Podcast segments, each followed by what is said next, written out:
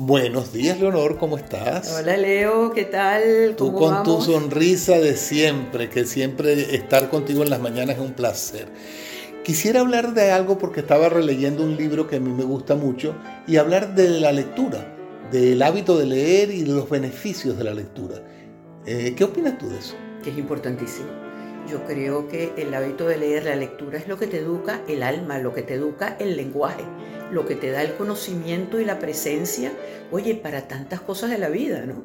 Así es, fíjate que yo, eh, hablando con un amigo común, le decía que Leonor tiene un reading fantástico, reading, o sea, un, una lectura fantástica. Se ve que ha leído muchos libros y yo creo que no me equivoqué.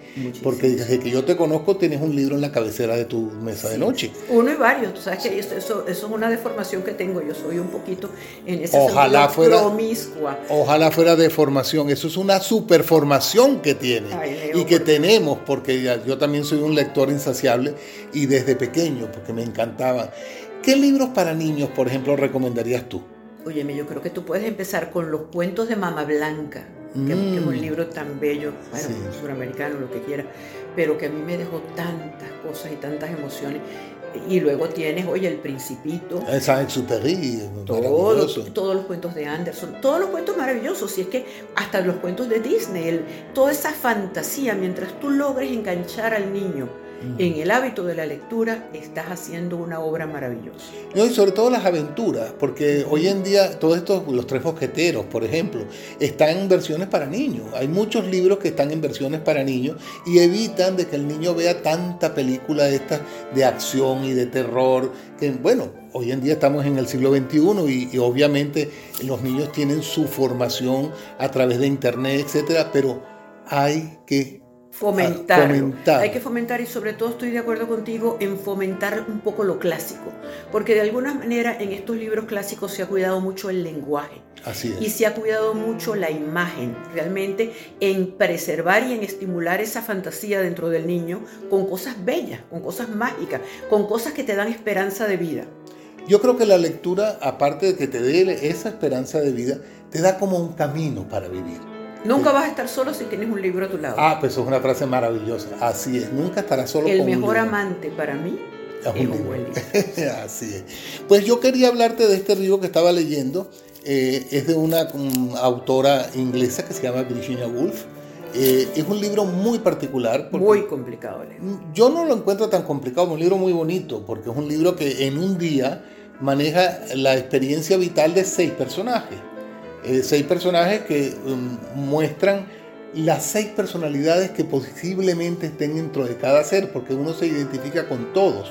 Están, no, no voy a ser muy extenso dentro de la, de la explicación del libro, pero sí el hecho de que ese libro te nutre mucho porque es un libro que no tiene diálogos, tiene pensamiento, de uno hacia otro. Y comportamientos también, porque en el fondo te das cuenta que era una persona que yo no sé si era esquizofrénica o qué tipo de... Era depresiva. No, pero es que también tenía otras personalidades que la, que, que, la llevaban a ser un poco. Sí, pero fundamentalmente, fundamentalmente era una persona y ella se suicida, por, estamos hablando la de la realidad de ella, lógicamente, pero dentro del libro.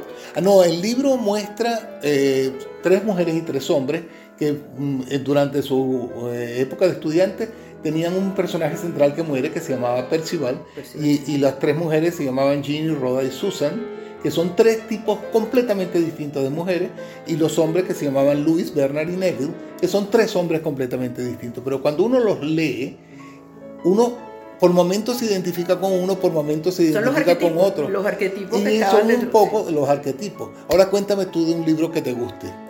Uy, qué complicado. Eso es muy complicado. ¿Te gusta la novela, por ejemplo? Me encanta. Es que yo leo todo, leo. Yo leo teatro, leo novela, leo poesía, leo todo. Yo recomendaría muchísimo. En este momento me estoy leyendo un libro que me fascina de Irene Vallejo, que es El infinito en un junco. Es la historia de los libros. Te empieza hablando de cómo empieza realmente a hacerse los libros, de los diálogos, bueno, de, todos los griegos, cómo no existía la escritura y cómo todo se se transmitía a través de los cuentos. Y cuando inicia la escritura, la, la reacción adversa que ésta tiene, porque el argumento era, si lo escribes, lo deformas. Lo mejor es dar varias versiones de un tema y cuando tú te encasillas en la escritura, esa versión pierde vigencia. Imagínate tú esto y piénsalo, porque cuando tienes la costumbre de que todo era hablado, de que todo se transmitía de padres a hijos, de generaciones a generaciones, y eso fue durante muchísimos, muchísimos años, el día que se descubre la escritura crea una verdadera revolución. Bueno, por supuesto, ella te habla de cosas maravillosas como la, todo lo que fue la biblioteca de Alejandría. No, y hay usualmente te voy a dar una pincelada de Cleopatra. Cleopatra, aquella mujer seductora que uno piensa que es una mujer bellísima, que es una mujer que conquistaba por su belleza y no era así. Era una mujer insignificante y hasta si se quiere bastante fea.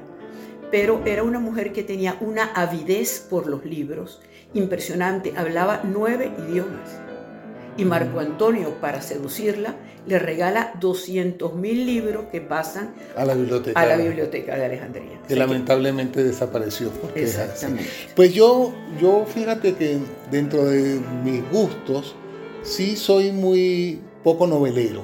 Soy más ensayista. Me gusta mucho el cuento.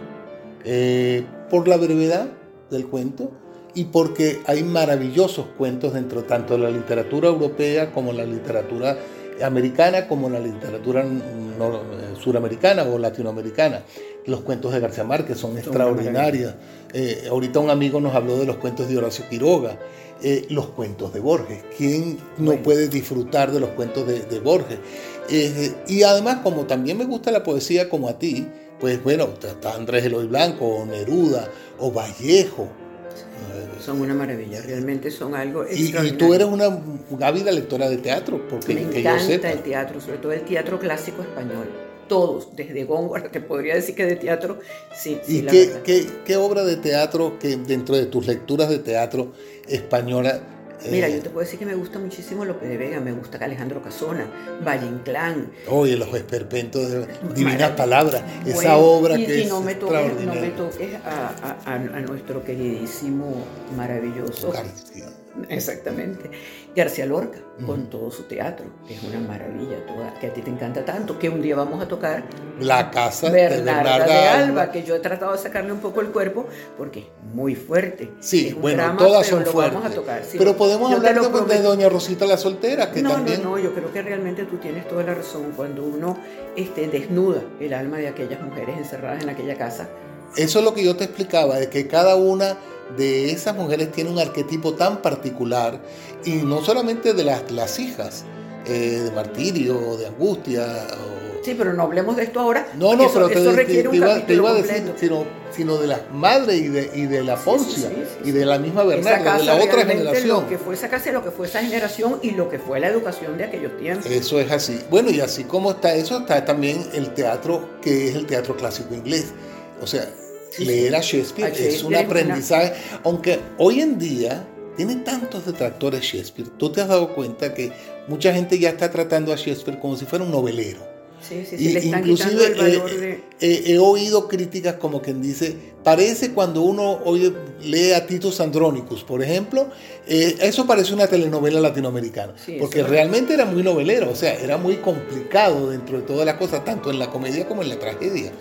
Así lo ves en el Mercader de Venecia. Cuando lees el Mercader de Venecia tiene... Tantas pinceladas y tantas cosas. Pero bueno, yo sí creo, y sí me gustaría antes de terminar, porque yo me imagino que ya tú me vas a decir que nos queda no sé, ¿cuánto nos queda? No, yo creo que nos queda poquito.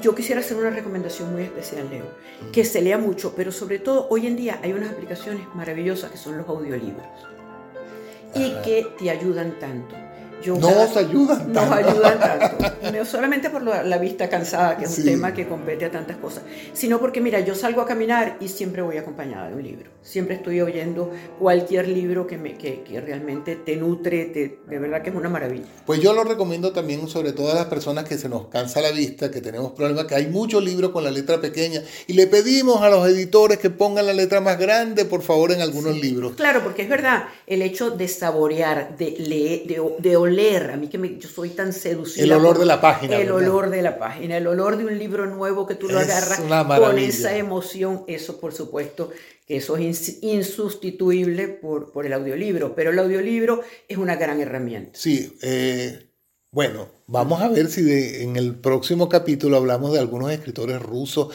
que se nos han quedado por ahí, también indios. Y de españoles. Yo, yo sí te pediría que, que, abundáramos un poco más. Oye, tenemos un Gregorio Marañón, tenemos tanta gente maravillosa que quiero tocar. Yo sí creo, y latinoamericanos, todo el realismo mágico maravilloso que tenemos que tocar de tantos artistas, porque no solamente me voy a, a ceñir a, ¿cómo se llama? A García Márquez. A García Márquez. Hay muchísimos. Está Brice Chenique en Perú. Está, bueno, hay, tenemos que tocar bueno, muchísima gente. Señores, no tenemos tiempo. Estamos como en, en, la televisión. Se nos acabó el tiempo. así que gracias por un día más acompañarnos en estas aventuras tan nuestras, Leo. Sí, y gracias a ti por siempre ser tan compañera. Gracias, Leo, igualmente.